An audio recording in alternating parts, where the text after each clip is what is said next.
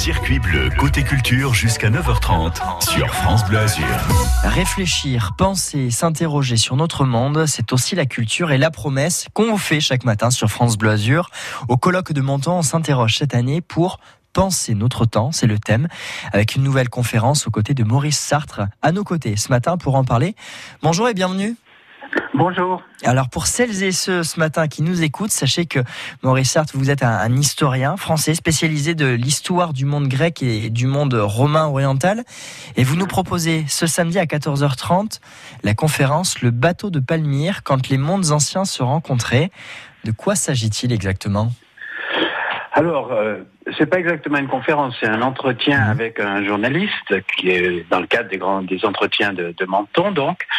Alors, de quoi s'agit-il? Il, s'agit de montrer comment les différentes parties du monde connues à cette époque-là, c'est-à-dire les trois vieux continents, Europe, Asie, Afrique, mhm. euh, se connaissent finalement et sont en contact depuis beaucoup plus longtemps qu'on ne l'imagine souvent.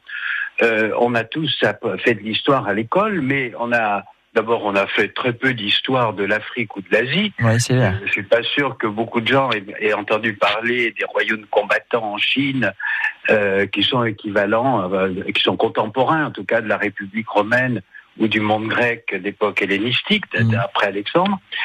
Et ce que j'ai voulu montrer, c'est que euh, les connaissances des Méditerranéens en particulier étaient beaucoup plus étendues qu'on ne l'imagine. D'abord, par exemple, une chose que souvent on, ne connaît pas, c'est que les Grecs savaient très bien que la Terre était ronde, était une sphère, et euh, ça ah, Ils étaient bien plus malins alors que, que, certains qui vivent euh, au XXIe siècle. Voilà, voilà. on sait qu'aujourd'hui, il y a encore des gens qui pensent que la Terre est plate. Bon, ça. les Grecs, eux, savaient déjà, et c'est une idée qui est très ancienne. Mais surtout, ils ont exploré et euh, de leur côté, mais en même temps, les Indiens, par exemple, sont mmh. venus en Méditerranée. Les Chinois, pas jusqu'en Méditerranée, mais pas loin. Donc, ce que j'ai voulu montrer dans ce livre, c'est que euh, les, les, les, différents peuples qui peuplaient le, le monde ont été en contact assez tôt.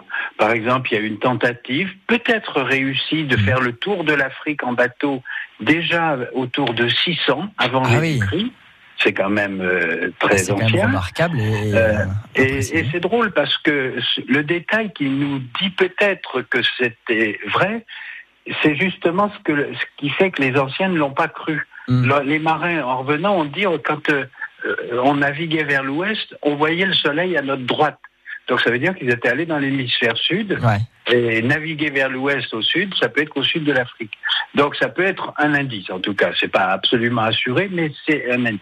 En tout cas, on, on va apprendre notamment sur notre passé. Nous,